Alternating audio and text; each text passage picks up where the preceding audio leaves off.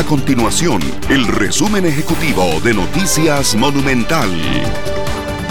Hola, mi nombre es Fernanda Romero y estas son las informaciones más importantes del día en Noticias Monumental. 17 de las 25 candidaturas presidenciales son invisibles en cuanto al volumen de la conversación digital y además cuentan con pocos seguidores en redes sociales.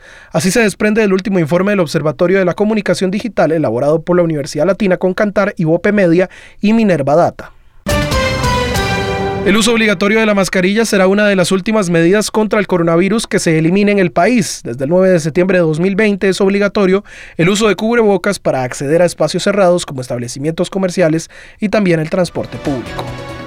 Estas y otras informaciones usted las puede encontrar en nuestro sitio web www.monumental.co.cr. Nuestro compromiso es mantener a Costa Rica informada. Esto fue el resumen ejecutivo de Noticias Monumental.